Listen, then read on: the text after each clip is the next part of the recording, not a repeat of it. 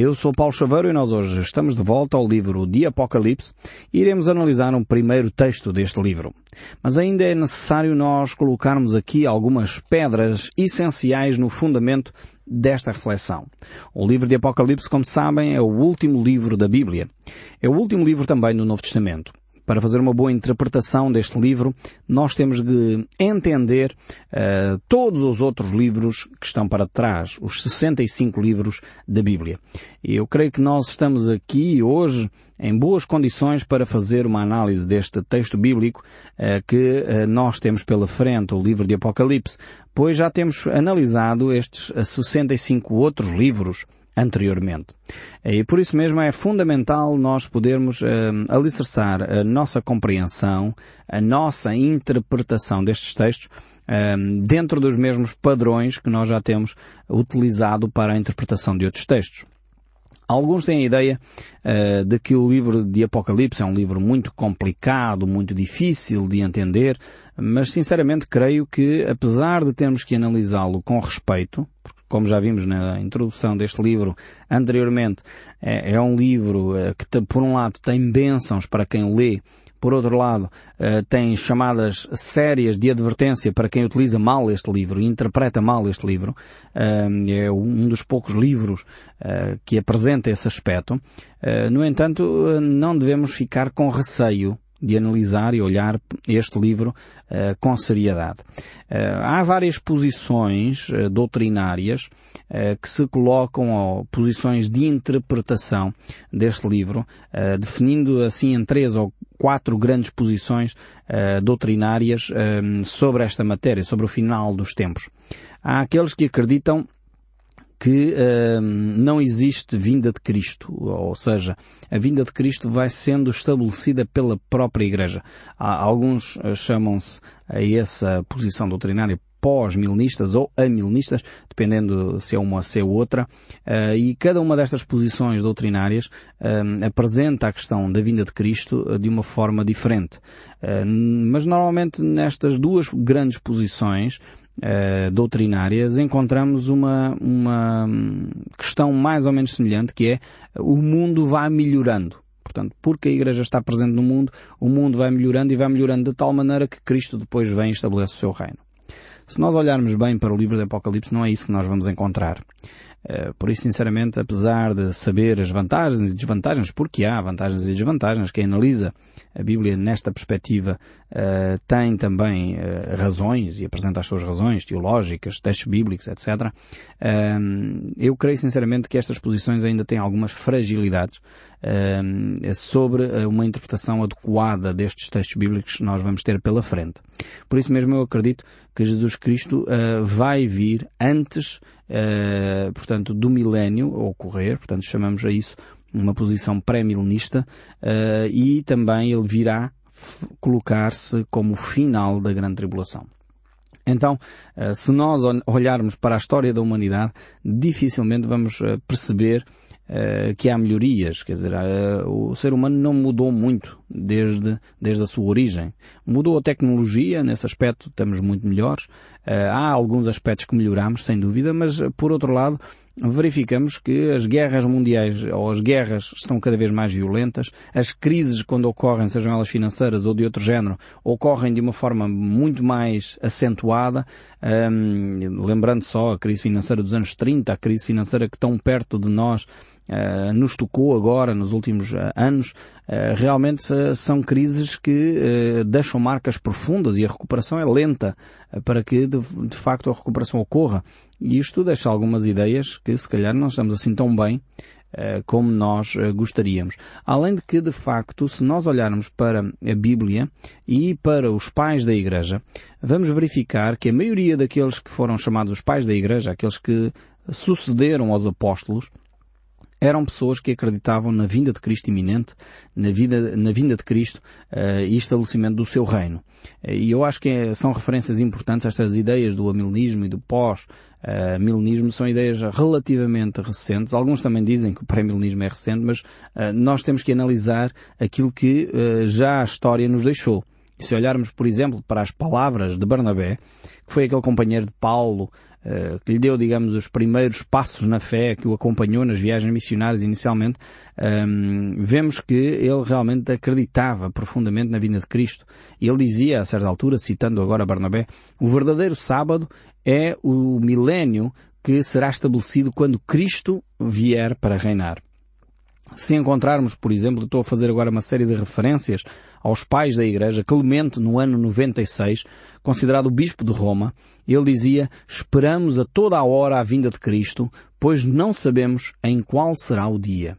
Então temos aqui eh, os pais da Igreja, aqueles que sucederam aos apóstolos, portanto não encontramos eh, os seus escritos na Bíblia, mas são aqueles que sucederam nos anos seguintes aos apóstolos, alguns ainda contemporâneos dos apóstolos.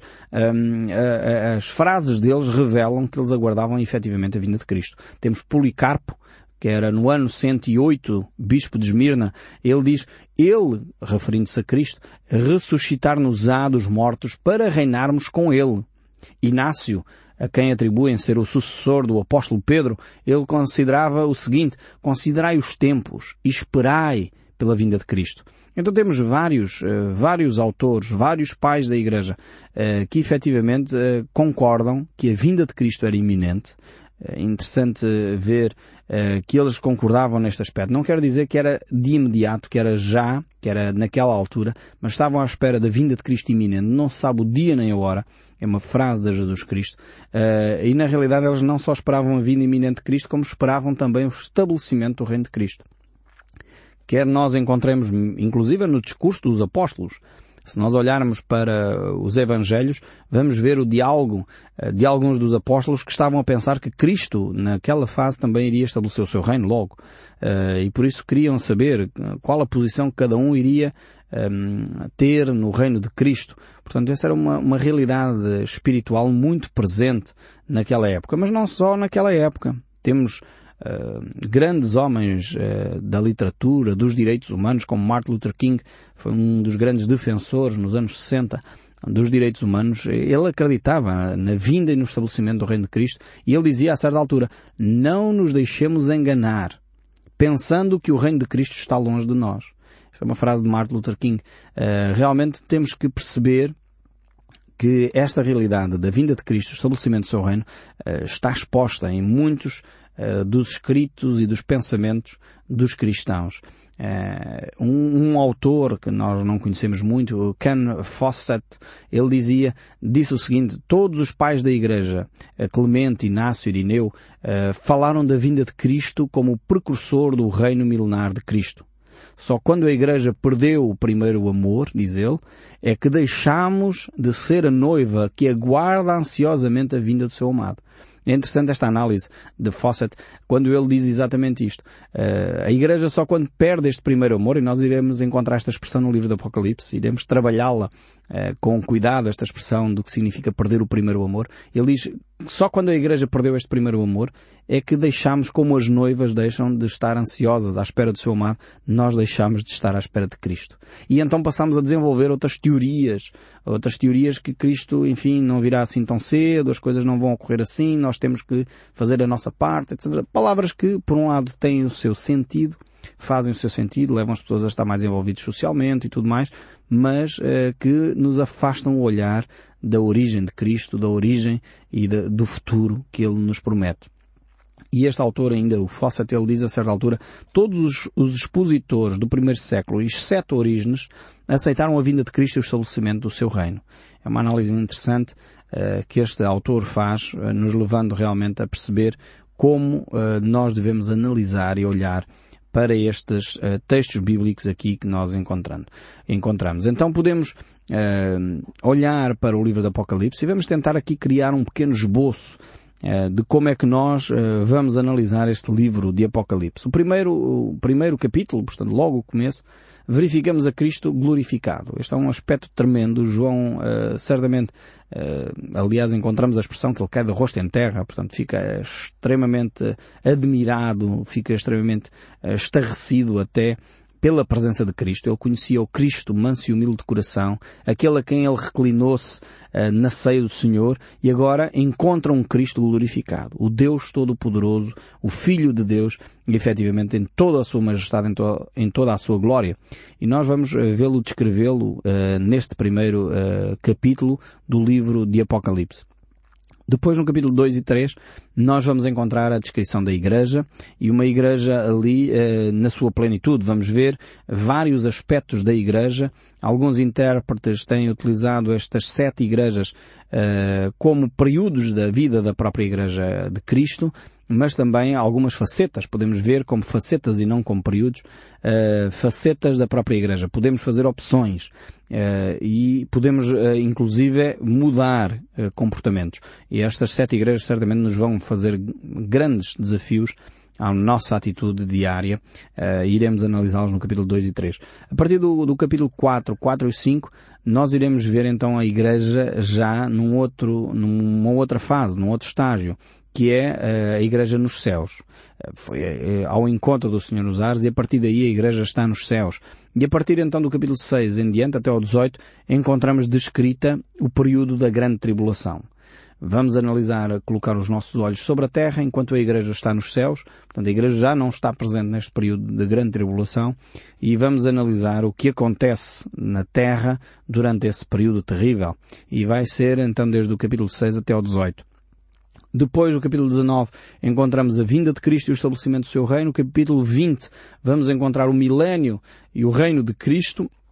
Depois, a seguir, os capítulos seguintes, 21 e 22, vamos encontrar o grande trono branco e o começo, podemos dizer assim, da eternidade. Uh, então, o, o, autor do livro de Apocalipse, o apóstolo João, uh, quer escrevendo o livro de Apocalipse, quer escrevendo o Evangelho, coloca-nos desde a eternidade passada até a eternidade futura. Ele é o autor que nos abre uh, o, o, horizonte até o máximo do seu expoente, que é de eternidade em eternidade. João então escreve o seu livro na ilha de Patmos, perto do ano 96, Uh, depois de Cristo, como é óbvio, não é? Da nossa era, e onde a Igreja estava a viver uma perseguição terrível por parte do Império Romano, que era do, da parte dos fariseus, que isso já tínhamos visto, logo após uh, a morte de Cristo, a Igreja é perseguida pela, pela um, ideia farisaica, uh, a religião judaica daquela altura, mas depois passa a ser perseguida pelo Império Romano.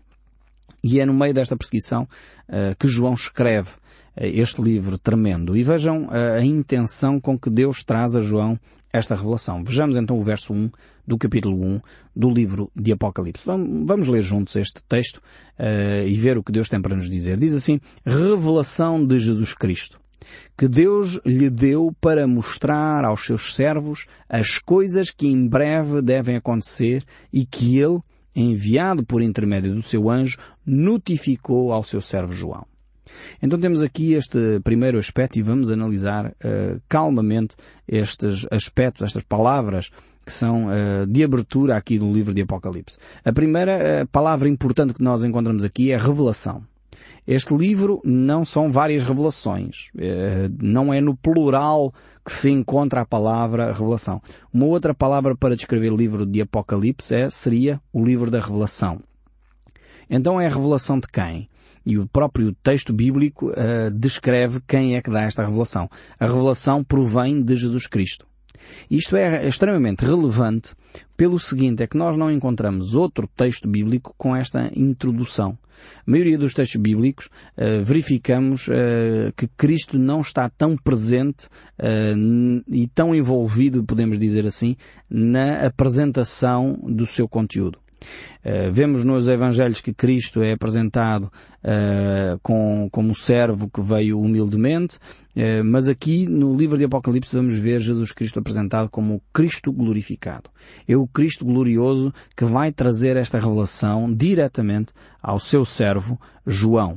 Estamos a falar então do apóstolo João, que acompanhou o ministério de Jesus Cristo ao longo dos três anos em que ele esteve na Terra. Então Ele é o Senhor dos céus e da terra. Ele é realmente aquele Cordeiro que uh, sofreu, e purificou os seus santos, mas ao mesmo tempo ele é aquele que agora é o ser majestoso que está sentado num alto e sublime trono, é aquele que está nas alturas, é aquele a quem toda a língua vai confessar que ele é Senhor uh, de todo o universo. E se nós vamos encontrar estas expressões mais para a frente, no capítulo 7, uh, eh, e outros capítulos mais para a frente, em que vemos realmente a Igreja, os santos, a reconhecerem a autoridade de Cristo, a reconhecer o senhorio de Cristo, uh, e nós vemos logo aqui por este, uh, esta introdução que Cristo está plenamente envolvido na revelação deste livro aos seus servos.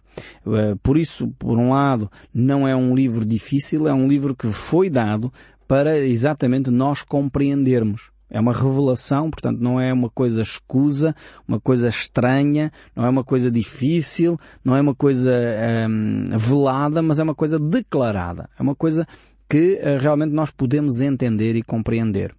Uh, nós podemos também uh, olhar para este livro e o próprio livro vai nos dar uma estrutura, podemos dizer assim, para nós compreendermos melhor este livro. Nós encontramos essa estrutura aqui no verso 18 do capítulo 1, onde vemos o seguinte, e aquele que vive esteve morto, mas eis que estou vivo pelos séculos dos séculos e tenho a chave da morte e do inferno. Escreve, pois, as coisas que viste e as que são e as que hão de acontecer depois destas.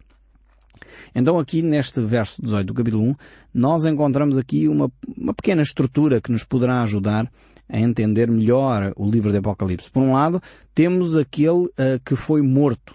Uh, temos um aspecto uh, do cristianismo que Cristo veio para morrer. A primeira fase da vinda de Cristo foi para morrer pelo pecado do homem. Depois temos um outro aspecto encontrado aqui neste verso 18, que é agora aquele que vive. Não é só aquele que morreu, nós não temos um cristianismo de um Deus morto, mas temos um cristianismo de um Deus vivo, um Deus que está ativo na nossa sociedade, um Deus que está ativo na história da humanidade, um Deus que está vivo efetivamente e que ouve as nossas orações. E depois temos aqui um outro aspecto que pode servir como estrutura para analisar este texto que nós temos pela frente, que é o livro de Apocalipse, que é aquele que tem as chaves do inferno. Ou seja, ele tem não só vida como ele tem autoridade. Ele é o Senhor da vida, mas Ele é o Senhor que tem toda a autoridade.